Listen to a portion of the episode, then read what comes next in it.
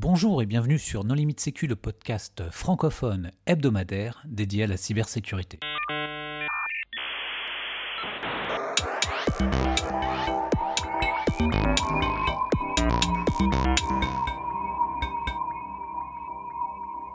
Alors aujourd'hui, nous recevons Frédéric Laurent et Olivier Morel de la société Snowpack. Bonjour Frédéric. Bonjour. Bonjour Olivier. Bonjour. Pour discuter avec eux, les contributeurs No Limite Sécu sont Vladimir Collat. Bonjour. Hervé Schauer. Bonjour. Et Nicolas Ruff. Bonjour. Alors Frédéric, en préambule, est-ce que tu voudrais bien te présenter? Donc, bah, je suis Frédéric, je suis un des trois cofondateurs euh, de Snowpack, le président de la société, et je suis l'inventeur principal euh, des technologies euh, VIPN sur lesquelles la, nos offres reposent. Olivier? Bonjour, Olivier Morel. Donc moi je suis directeur général adjoint chez Snowpack, startup que j'ai rejoint en septembre 2023 et accessoirement, pour ceux qui me connaissent, trésorier de l'association Exatrust, qui avait déjà fait l'objet d'un podcast ici. Merci Olivier. Donc quelles sont les problématiques que vous adressez chez Snowpack? Alors les problématiques qu'on adresse euh, sont celles de cybersécurité, de se protéger des attaques informatiques et donc des pirates informatiques par un principe nouveau, un paradigme nouveau en matière de cyber qui est l'invisibilité. C'est-à-dire que nous on va rendre invisible afin de les protéger des utilisateurs et leur communication, des composants d'infrastructure du système d'information qui sont exposés sur Internet et des services exposés sur Internet, en partant du principe que si on ne vous voit pas, on ne vous attaquera pas. Alors on connaissait le principe de la sécurité par l'obscurité, mais alors quel est le principe de la sécurité par l'invisibilité? Alors, c'est le contraire. Hein, le, le, principe de la sécurité par l'obscurité, jusqu'à maintenant, ça n'existait pas. Donc en fait, nous, on, introduit la notion d'invisibilité parce que euh, aujourd'hui, bah, le paradigme de la cybersécurité, c'est la confiance. Euh, donc si on souhaite se protéger sur les réseaux, sur Internet, euh, on va soit se sécuriser avec notamment des technologies de chiffrement ou essayer d'être anonyme avec, bah, avec Tor ou des VPN.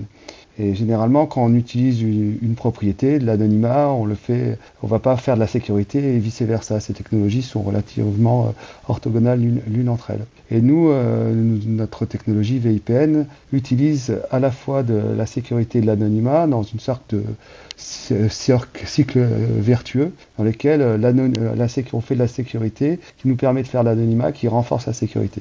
Et avec une grosse différence par rapport à toutes les technologies existantes, c'est que il n'y a pas besoin de nous faire confiance. Snowpack euh, ou le, le provider de, de, la solution de VPN n'est pas un tiers de confiance. Oui, mais enfin, si on dit sur Internet, c'est parce qu'il y a des services euh, qu'on utilise dessus et donc il y a besoin d'un minimum de visibilité. Si on est invisible, comment on peut utiliser Internet? Alors, bonne question. Euh, Évidemment, ce qu'on va rendre invisible, c'est tout ce qui n'a pas besoin d'être vu sur Internet. C'est-à-dire qu'un service public accédé par euh, des centaines, des milliers, des millions d'utilisateurs, on n'a aucune raison de le cacher. Euh, par contre, un service sensible, comme par exemple un web service qui est exposé euh, sur Internet pour des fournisseurs spécifiques, une relation entre un client et sa supply chain, une API. C'est ce, que, fait pas déjà un firewall? Alors nous, on va vraiment casser un firewall, c'est quand même trouvable. C'est-à-dire que c'est une porte d'entrée de ton SI qui émet, qui a des ports, qui émet, qui a une IP et qu'il y a des informations qui sont trouvables par des attaquants. Et comme tu sais très bien, Hervé, un firewall n'est pas infaillible. Il peut y avoir des vulnérabilités type 0D ou autres qui vont permettre à des attaquants quand même de s'en saisir et de les exploiter. Nous, ce qu'on fait, c'est que ben, le firewall, on peut le rendre invisible, tout comme le VPN, tout comme le web service, l'API ou n'importe quel service qui est exposé sur Internet, de telle sorte que, euh, en gros, tu peux considérer que Snowpack, c'est la cape d'invisibilité d'Harry Potter euh, qui te protège du, des hackers. Et en gros, pour y accéder, seuls ceux qui savent savent. C'est-à-dire qu'il faut forcément déjà savoir comment accéder au service pour pouvoir y accéder. Hum, est-ce qu'on peut faire un parallèle par rapport au nom de domaine en poids oignon pour Tor, où finalement, si tu connais pas euh, euh, bah, ce nom de domaine, tu peux pas y accéder? Exactement. Globalement, en fait, d'ailleurs, alors on a deux modes, hein, comme sur Tor, on a un mode Alice parle avec le monde, et donc bah, le monde est visible, mais moi je vais essayer d'y accéder de façon euh, invisible. Et il y a un mode comme les points oignons, les onion service ou les hidden service, où je vais accéder à, certains services euh, sur lesquels je ne connais pas euh, l'adresse IP du, serveur. Et d'ailleurs, notre mode, ce mode de fonctionnement, Alice parle avec Bob ou un mode, ce qu'on appelle nous le mode connecté, euh, eh ben, un fonctionnement un peu similaire à celui de, Tor, sauf qu'on utilise nos propres protocoles et pas les protocoles en oignon de Tor. Ah oui, donc c'est une alternative euh, à ceux qui voudraient se, se mettre sur Tor. Oui, avec un côté plus positif que certains services point oignon qui sont assez connus, les Road Silk et tous les dérivés qu'il y a eu depuis par exemple, ne sont pas venus sur, sur Oui, enfin, d'ici à ce qu'il y ait ce genre de clients qui utilisent votre solution. Tu moi, je connais beaucoup de gens, ils ont fait des solutions à des fins de cybersécurité, euh, notamment pour, euh, par exemple, euh, des services diplomatiques qui avaient besoin de discrétion. Et finalement, les premiers et principaux utilisateurs sont les malfaisants, qui, pour qui cette furtivité est très pratique.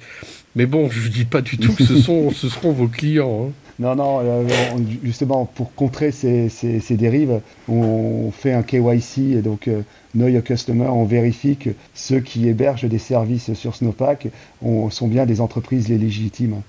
Alors pour faire le parallèle avec Tor, pour accéder euh, donc à Tor, il faut un Tor browser. pour accéder à une ressource Snowpack, qu'est-ce qu'il faut? Il faut un client aussi qui est, qui permis d'entrer sur le réseau Snowpack. On expliquera peut-être après. Ce client, bah, il est disponible sur Windows, Linux, euh, iOS, Android et bientôt macOS. Euh, et ce client, finalement, il est très simple. Hein. Sur un téléphone, c'est un bouton en gros. Sur un PC, c'est un peu pareil. Euh, et il permet d'accéder, enfin de naviguer de façon anonyme et invisible sur Internet, sur le Deep Clear Dark Web, ce que tu veux.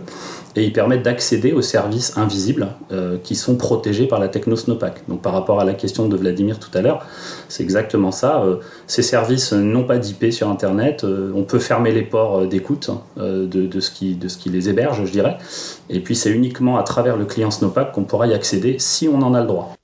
Oui, mais il y a quand même un VPN, quelque chose avec quelque chose au bout. Le quelque chose au bout, il peut pas du tout être attaqué. Globalement, oui. Il y a, alors, c'est le client ou connecteur euh, sera euh, du côté de l'utilisateur et au niveau du, serveur euh, qui hébergeant le service. Et lui, globalement, il fonctionne un peu comme si on prend Tor, il va aller se on peut l'administrateur peut fermer tous les ports d'écoute, il n'y a plus besoin de ports d'écoute puisque la pénétration, enfin l'entrée sur le service va se faire via un comment une sorte de rendez-vous point, nous on appelle ça un visible bob, euh, qui est euh, distribué sur euh, Snowpack et seuls ceux qui ont besoin d'en connaître savent quels sont les points d'entrée sur Snowpack pour pénétrer ce service. Et donc le serveur peut fermer tous ses ports d'écoute puisque de toute façon pour rentrer sur ce service, accéder au service, on ne va pas sur le serveur, on va sur les, les points d'entrée qui sont distribués sur Snowpack. C'est vrai qu'on n'a pas, pas expliqué le fonctionnement parce que depuis tout à l'heure on parle de Tor, etc. comme si c'était évident. Il faut peut-être expliquer comment fonctionne ce genre de réseau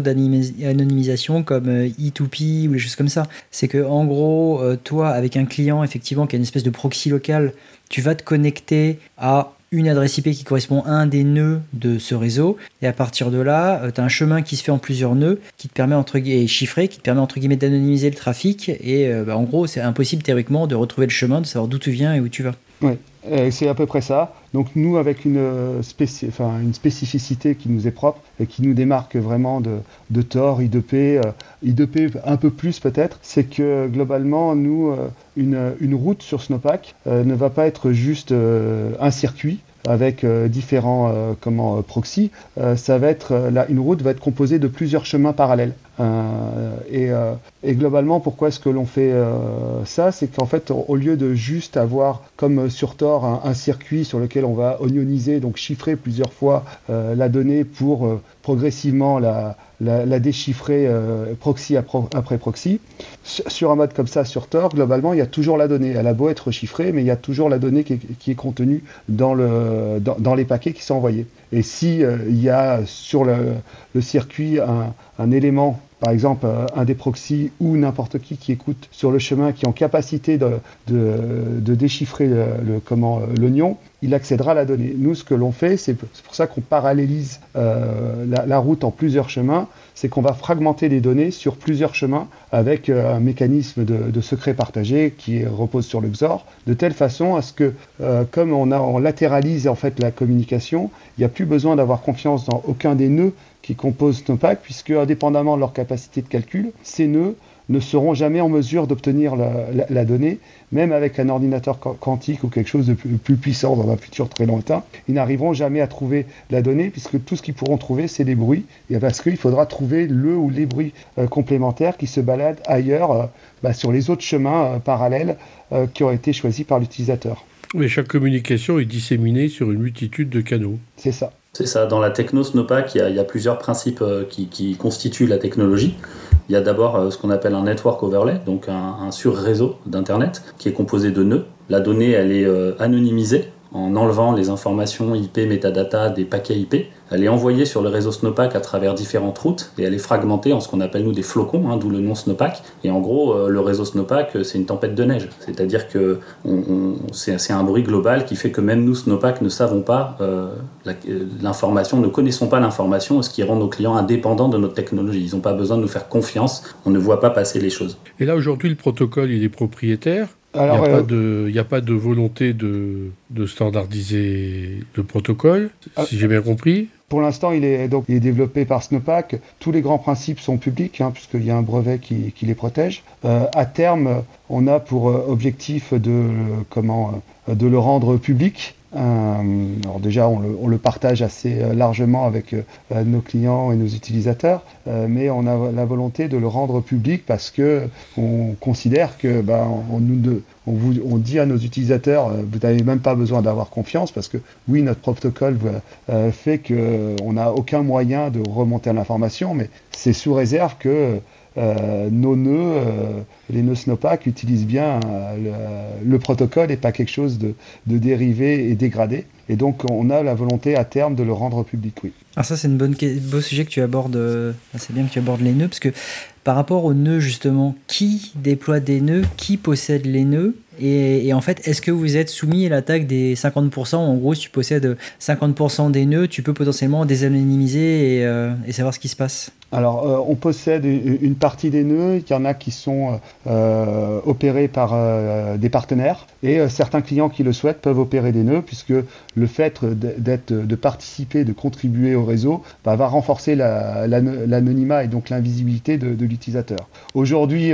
on n'a pas encore tant de euh, de, clients qui opèrent des nœuds, mais on a vraiment une volonté de, distribuer euh, euh, le maximum l'opération des nœuds. Et d'ailleurs, on veut même aller plus loin, c'est que on a un brevet qu'on a déposé l'été dernier qui, va permettre aux utilisateurs de challenger le code qui tourne sur les nœuds pour vérifier que c'est bien le nœud. enfin que c'est bien le code Snowpack et pas un code modifié, donc qui va permettre de renforcer la, la confiance que l'on va avoir dans les différents nœuds. Euh, pour éviter ces, euh, ces, ces, attaques où typiquement, euh, si j'ai plein de nœuds et que j'ai accès à la mémoire, je vais pouvoir faire des choses.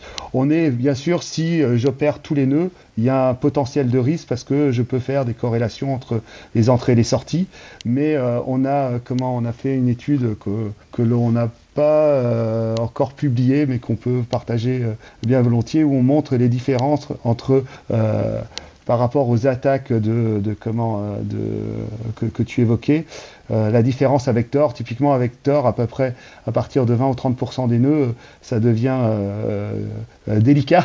L'anonymat va se dégrader. ça, nous, facile. Nous, on a beaucoup plus de comment on est plus résilient à ça, mais forcément, si j'ai 100% des nœuds, en théorie, je peux faire des attaques de corrélation. Ok. Mais alors sur la crypto quand même, enfin je suppose qu'il y a de la crypto, mais ça marche comment? Ça utilise quelle primitive Parce que vous avez parlé de l'ordinateur quantique. L'ordinateur quantique, il y a certaines failles d'algorithme, mais pas d'autres. Euh, si, demain j'ai besoin d'attaquer quel crypto pour pouvoir éventuellement attaquer le protocole? Alors, on, utilise du chiffrement par, par ailleurs. Hein. Faut, faut, pas euh, comment on utilise notamment l'oignon pour la création des routes. Même si on, utilise euh, en plus de l'oignon un mécanisme de secret partagé qui fait que globalement, si j'essaye d'écouter au moment d'une création de route, je n'ai aucun moyen de savoir bah, que euh, la route part d'Alice euh, si je suis au milieu de la route et que ça va vers Bob. J'ai aucun moyen de le savoir.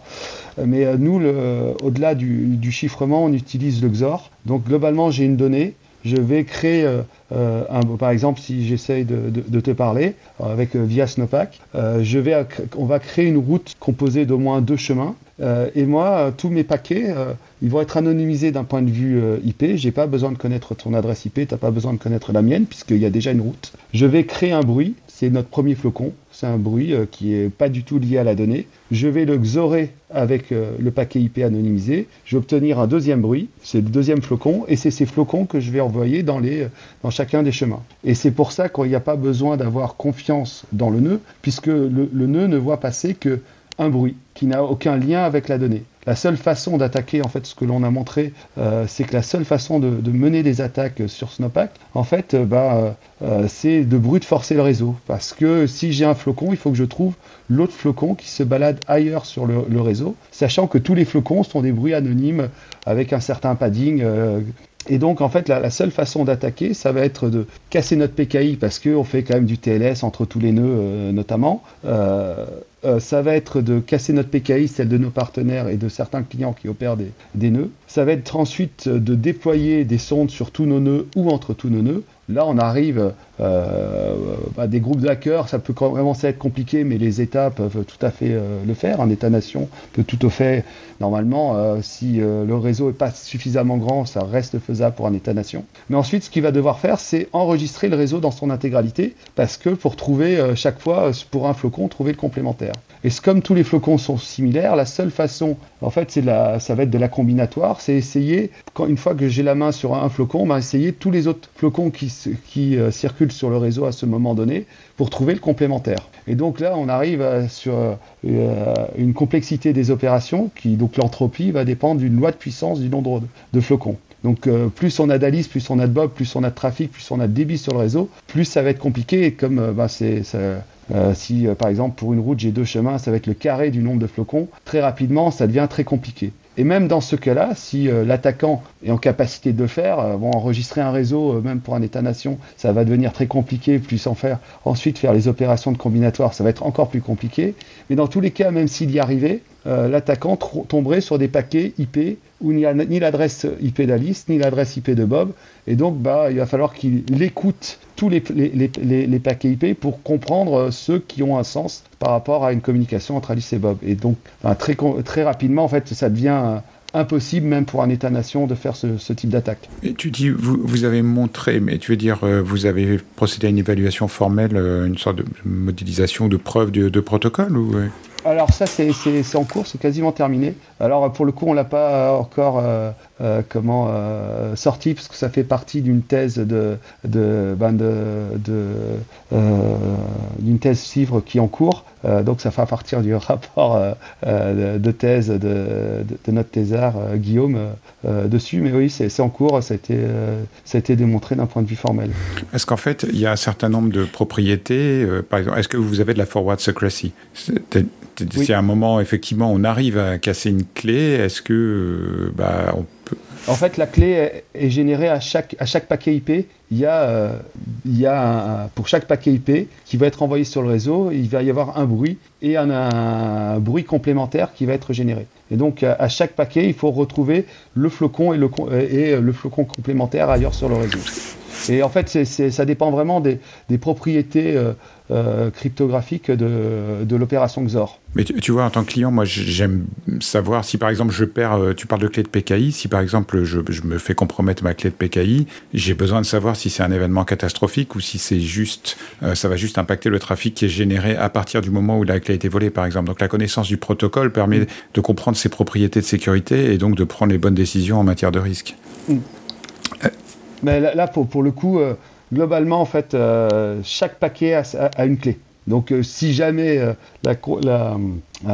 comment, le flocon et le contre-flocon, enfin le, flocon complémentaire a été trouvé, ça serait pour, un paquet. Mais si ça, ça a été trouvé, vous pourrez se dire, bah ok, pour l'ensemble de la communication, c'est fait. Mais chaque route, il suffit de générer autant de routes, enfin avec un certain laps de temps. Et ça, ça fait d'ailleurs partie des travaux de, thèse en cours, qui sont comment est-ce qu'on va euh, euh, quantifier l'invisibilité euh, parce que typiquement, il y a une entropie au niveau du, réseau Snowpack qui dépend d'une loi de puissance du nombre de flocons. Mais ensuite, il y a une, entropie propre à chacune des, euh, comment, des routes, puisque si j'utilise une route euh, pendant un temps infini, ben, l'entropie va, va, diminuer naturellement, puisque quelqu'un qui observe le réseau va pouvoir commencer à faire des corrélations sur le fait qu'il y a des euh, sur le réseau, il y a peut-être une route qui va se dessiner euh, dans le temps. Donc, toute cette mesure de, de, l'entropie, de ce que nous on appelle la qualité d'invisibilité ou la qualité de sécurité pour l'instant et à terme la qualité d'invisibilité, ça fait partie de nos travaux de recherche qui sont en cours. Il y a eu des. On peut préciser, euh, on peut préciser, excuse-moi Nicolas, que Snowpack c'est une spin-off du CEA et que Frédéric et un des deux autres cofondateurs sont aussi des, anciens du CEA et donc des chercheurs issus de ce centre de recherche français européen. Alors il y a eu des initiatives similaires, pas forcément au niveau réseau, mais plutôt au niveau chiffrement, de, gens qui effectivement ajoutaient du bruit pour, pour chiffrer en partant sur la théorie du signal ou qui euh, faisaient du, du, partage de données pour que les données ne puissent pas exister dans leur entièreté à, un seul endroit. Ils ont tous péché par leur générateur d'aléas, puisqu'en fait c'est la clé du système là-dedans. Si tu es capable de prédire la, la génération d'aléas, en fait tu peux probablement décoder pas mal de choses.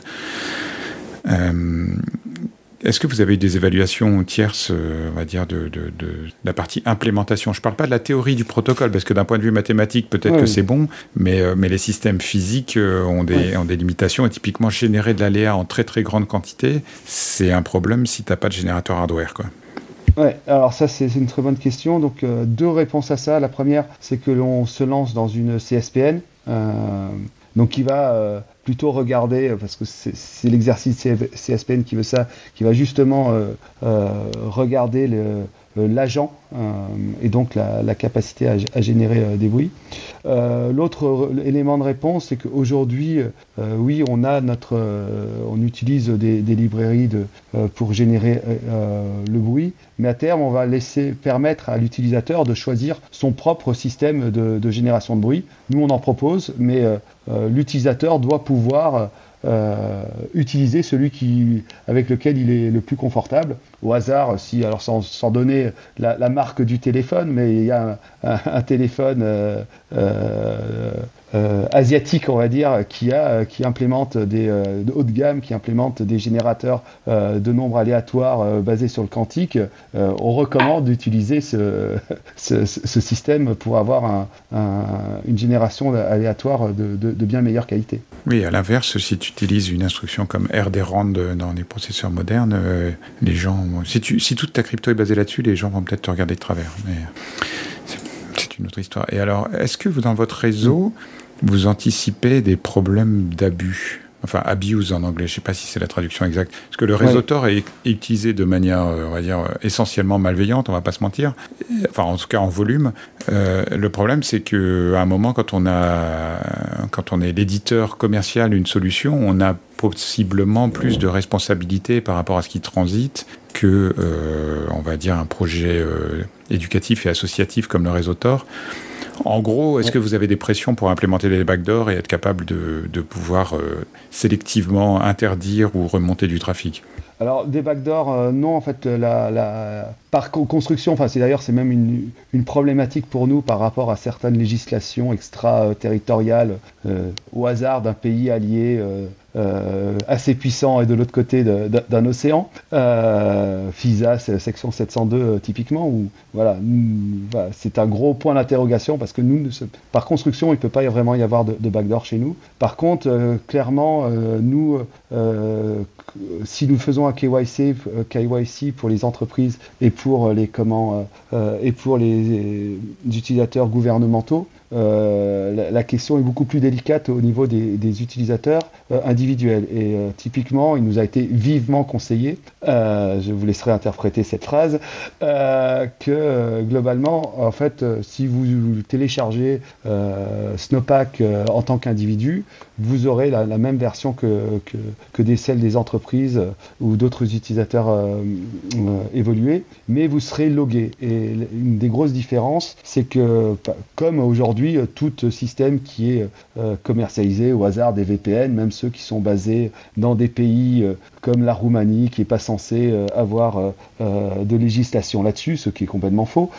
mais nous sommes obligés de loguer les individus. Et ce que nous, nous faisons, c'est que c'est pas notre réseau, notre réseau ne voit rien. Donc on ne peut pas loguer au niveau du réseau, c'est le device qui va faire des logs. Il va par exemple regarder bah, Frédéric, donc c'est mon adresse email, euh, tape tel IP, IP euh, no, limit sécu à telle heure euh, et renvoie ça via Snowpack sur les serveurs Snowpack parce que sinon nous n'aurions pas eu le droit d'opérer en Europe. On a beaucoup parlé de passerelle VPN, de firewall et de toutes les failles qu'il y a dans ces produits.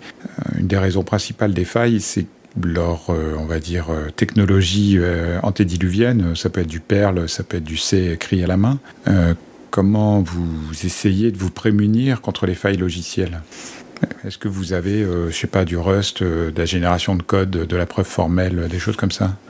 Alors aujourd'hui, on est euh, on est en C. On a fait, euh, on a eu un long débat en interne entre C et Rust. On, croit beaucoup en Rust. Euh, on a choisi C pour des questions de de, de, ressources ben de, en termes de développeurs. on prévoit une, une, preuve formelle sur, sur, notre code et on migrera lorsqu'on aura un peu plus de ressources. on migrera une partie du code de, C en Rust. C'est prévu mais aujourd'hui, oui, on est, euh, on est en C. Par contre, on essaye vraiment de faire le, euh, d'être vraiment attentif à toutes les, problématiques qu'il peut y avoir. Euh, et on sait qu'on sera, enfin,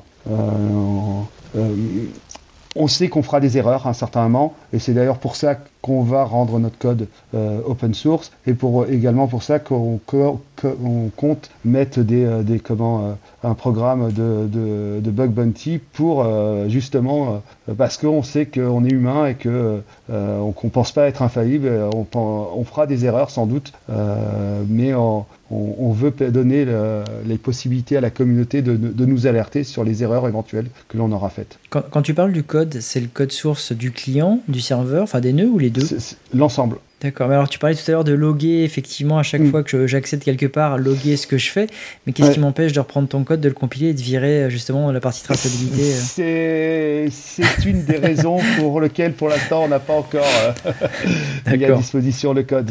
C'est des choses, c'est un des petits problèmes que l'on que, doit résoudre avant de pouvoir comment mettre à disposition le, code. Sachant qu'on a quand même une, une différence par rapport à Tor ou par rapport à euh, I2P ou les autres, euh, Lokinet, enfin tous les, les, réseaux euh, d'anonymat, c'est que, à la différence d'un certain nombre de ces réseaux, nous faisons un contrôle d'accès. Donc nous pourrions faire une vérification du code du, de l'agent avant la connexion pour vérifier que c'est bien l'agent avec le code Snowpack et pas un code sur lequel au hasard la, la, la comment le log la, fonction log aurait été désactivée mm. de façon euh, volontaire et euh, sans, en essayant de nous le cacher. Et j'avais une autre question parce qu'on parlait beaucoup crypto, on a parlé de, des différents chemins, etc. Et en termes de performance, ça donne quoi? Alors, nous, on a un motto euh, qui est N'ayez jamais confiance en personne, ni même en Snowpack, donc testez-nous. Je vais vous donner des, des, performances, mais le mieux, c'est que vous le testiez par vous-même en, via, en téléchargeant Snowpack. Mais globalement, nous, aujourd'hui, on rajoute 2 millisecondes sur la route physique. oui, ça va. Euh, aujourd'hui, nos nœuds sont à 1 gigabit par seconde euh, de traitement de, euh, flocons. D'ici quelques mois, nous serons à, 5 gigabits par seconde. Aujourd'hui, on sait que notre techno peut monter très facilement jusqu'à 8-12 gigabits par seconde. bien sûr, il faut un, des nœuds un peu puissants, mais notre code, on sait qu'il peut scaler jusque-là. notre limite actuelle, c'est notre implémentation de TLS qui devra être modifiée pour pouvoir aller au-delà euh, à terme. Et on sait qu'on peut monter juste facilement jusqu'à 40 gigabits par seconde par nœud. Euh, euh, et, les routes, on est à peu près à 300, jusqu'à 300 mégabits par seconde par route. Donc un utilisateur qui a un tuyau suffisamment gros peut avoir lancé plusieurs routes et il, il, aura des, débits, voilà, comparé aux utilisateurs, à ceux qui utilisent, enfin, la qualité de service de Tor, bah, vous voyez quand même une certaine différence. Ouais, Tor, Freenet, I2P, c'est quand même mm. particulièrement lent. Euh, mais bon, il y a une grosse latence, mais après, c'est pas fait pour euh, avoir une grosse vitesse rapide. Quoi. Mais les gens, les gens qui sont intéressés par ce genre de, de technologie, est-ce que ce sont vraiment ceux qui veulent se défendre? Est-ce que c'est pas plutôt euh, des services d'attaquants qui ont besoin que euh, leur serveur de, contrôle et de commande euh, bah, soit invisible et communiquent de manière invisible avec leur cible? Alors, les, les, les, gens qui utilisent la techno Snowpack aujourd'hui sont différentes natures, euh, puisque la, la, technologie qu'a expliqué Frédéric, elle se décline aujourd'hui sous la forme de trois offres, hein, selon si on protège plutôt des utilisateurs ou leur activité, ou si on protège plutôt de l'infrastructure ou des services exposés sur Internet. Historiquement, l'infrastructure euh, de, de, de, de, systèmes d'attaque et d'espionnage euh, ou de, du, des autres. Bah, D'où, alors, effectivement, c'est arrivé par des utilisateurs qui ont une activité type investigation numérique, anonymat, visibilité sur le darknet. Tu prends par exemple une entreprise qui fait de la, cyber threat intelligence, qui va utiliser Snowpack pour être invisible et anonyme sur Internet et qui va ensuite exposer ses rapports, ses, dashboards à son client sur la surface d'attaque de son client ou sur les indicateurs de compromission qu'il a pu trouver. Euh, donc ce tableau-là qui va être euh, hypersensible, il va le cacher avec un service invisible Snowpack. Donc effectivement, par extension, toute personne qui a besoin de cacher quelque chose pourrait utiliser la technologie Snowpack pour le cacher. Et donc euh, d'où le KYC qu'exprimait Frédéric, puisque nous, en fait, on a quand même une solution qui a l'ambition d'être vertueuse et qui n'a pas l'ambition de servir à des attaquants. C'est peut-être un petit peu naïf, mais en tout cas, ce KYC sert à ça. Et, donc, euh, lorsqu'on veut tester euh, la partie cliente, on télécharge et euh, on la teste. Et quand, si on veut tester un RSSI, par exemple, qui veut tester le fait de, de cacher une infrastructure, comment est-ce que ça se passe pour lui? Alors bah là, il, bah, s'adresse à nous. On, met en place par exemple un petit proof of concept, enfin une, preuve de concept de, ce qu'il veut tester. C'est un temps très court hein, parce que ça se déploie très facilement. Euh, on définit avec lui un, un cas d'usage, euh, on protège ce qu'il a envie de protéger et puis euh, il fait ses tests de son côté. donc aujourd'hui, nous on a fait en sorte que la capacité à invisibiliser par exemple des services soit quelque chose de très simple et quelque chose qui puisse servir finalement aussi des fournisseurs de services, des MSSP des, ESN, e enfin des sociétés qui ont elles-mêmes des clients et qui vont vouloir protéger ces clients. Euh, donc prends par exemple un, comment dire, une assurance qui va vouloir assurer ses clients. Elle va peut-être euh, finalement proposer la technologie Snowpack pour euh, sécuriser et leur proposer des services de cyberassurance par exemple. Sans forcément que nous on ait besoin d'être systématiquement là. Donc la, la, techno permet simplement finalement d'avoir une entité qui va gérer en quelque sorte son propre tenant et déployer des services invisibles sur ses différents clients. L'intégration de la solution pour euh, masquer une infrastructure, elle se fait où? Elle se fait, c'est par exemple sur un serveur web, c'est un module Apache ou euh? C'est un globalement, euh, ça va être un, idéalement, si c'est un, Docker, on, fait juste une petite, on lance une petite commande dans le Docker et, et, ça sera bon. Après, c'est plus au niveau de, l'administrateur euh, euh, bah, du service de d'enrôler euh, via notre console, via d'enrôler les différents utilisateurs. c'est c'est vraiment simple. Il choisit les comment il rentre les adresses email des, de ces utilisateurs qui, s'ils ont un compte Snowpack, seront invités automatiquement. Euh, ils verront apparaître un, comment, un, nouveau service dans, la partie service du connecteur euh, agent. Euh, et c'est vraiment, enfin, ça, c'est le mieux, c'est de voir une démonstration, mais c'est, c'est, ça, prend que c'est de l'ordre de la minute, quoi. Le lancement du service euh, et euh, l'enrôlement euh, des, utilisateurs. Et j'ai pas bien compris, le service il tourne au niveau applicatif, donc au niveau, c'est quelque chose que tu rajoutes par exemple sur ton serveur web ou c'est quelque chose que tu rajoutes sur ton firewall ou c'est quelque chose que tu euh, typiquement sur sur le comment, c'est sur le serveur, mais même au niveau du serveur, ça va être même sur le comment, bah, si le, serveur a, a un service qui, on va lui donner une, IP euh, cachée, et eh ben, euh, dans le Docker, bah, ça va être à ce niveau-là. On peut le faire euh, à différents niveaux. Nous, on conseille de le faire vraiment au niveau du service, même pas au niveau du, serveur, pour pouvoir avoir géré de, façon la, plus fine les droits d'autorisation. C'est typiquement si j'ai un serveur qui va héberger trois services différents et que euh, je souhaite que tu aies accès au service A, B, mais pas au service C, eh ben, j'ai tout intérêt à, déployer euh, trois euh, connecteurs sur chacun des services. Donc chaque service a une adresse IP privée et toi tu ne pourras accéder qu'aux deux premiers, pas au troisième. D'accord. Ok, est-ce que vous souhaiteriez ajouter le mot de la fin? Bah, volontiers. Euh, moi, je vais juste élever un tout petit peu le, débat parce que c'était assez technique. J'espère que les gens ont compris euh, que la, technologie était sérieuse. Euh, aujourd'hui, juste pour finalement, ça c'est hyper important puisque nous, comme on apporte un paradigme un peu nouveau en matière de cyber, l'invisibilité, il faut que ce soit tout à fait crédible techniquement parce que si demain on veut protéger des utilisateurs, c'est pas forcément des méchants attaquants ou des gens qui font de l'espionnage, mais c'est aussi des avocats, des soldats sur un théâtre d'opération, ce sont des gens qui manipulent ou qui sont des, des personnes sensibles, comme des VIP qui sont à droite à gauche sur des réseaux pas forcément sécurisés, des journalistes, des experts comptables. Donc tous ces utilisateurs-là qui sont sensibles aujourd'hui, on peut leur proposer une nouvelle façon de se protéger. Et toutes les organisations elles-mêmes qui sont sensibles, comme les hôpitaux, les collectivités, euh, des entreprises comme les TPE, les PME qui sont aujourd'hui très euh, cyberattaquées, eh bien en fait on peut euh, les rendre invisibles. Et finalement, même si elles n'ont pas forcément les moyens de se sécuriser au niveau où des grands comptes du CAC 40 ou du SBF 120 se sécurisent, parce qu'ils n'ont évidemment pas du tout ni les mêmes moyens humains ni les mêmes moyens financiers, eh le fait d'être caché, ça évite quand même de se faire attaquer. Donc pour vivre heureux, vivons cachés, c'est un peu la, c'est la morale d'une fable française. Euh, eh bien, elle, elle sied parfaitement bien à, ce qu'est la technologie Snowpack aujourd'hui. Olivier, on a compris que tu cherchais des clients, mais au-delà, est-ce que vous cherchez à recruter? Est-ce que vous cherchez des revendeurs? Est-ce que vous cherchez euh, euh, des opérateurs pour héberger des nœuds? Est-ce que vous recherchez tout à fait autre chose? Et dites-le aux auditeurs de nos limites sécu. Eh bien oui, tu as complètement euh, bien résumé Hervé, merci. On cherche euh, des partenaires puisque notre technologie euh, s'intègre très facilement donc à des tas de gens qui peuvent apporter beaucoup de conseils à leurs clients, donc des partenaires revendeurs, apporteurs d'affaires. On cherche effectivement des fournisseurs sur lesquels on peut s'appuyer pour étoffer notre infrastructure Snowpack. Donc aujourd'hui, on a des nœuds qui sont déployés sur plusieurs cloud providers différents et en fait, on a des discussions avec pas mal de, cloud providers pour étendre le réseau Snowpack au niveau mondial, donc avec des, des, des, des gens qui ont des capacités à avoir des services partout dans le monde. On cherche également euh, bah, évidemment des early adopters et des early adopters et des adopters tout court qui vont démocratiser l'invisibilité sur Internet euh, comme euh, un, vraiment un des éléments qui vont composer la sécurité de demain, la cyber de demain. Bon, eh bien, Olivier, Frédéric, merci beaucoup d'avoir accepté notre invitation. Merci aux contributeurs. Chers auditeurs, nous espérons que cet épisode vous aura intéressé et nous vous donnons rendez-vous la semaine prochaine pour un nouveau podcast. Au revoir. Au revoir. Au revoir. Merci, au revoir, merci.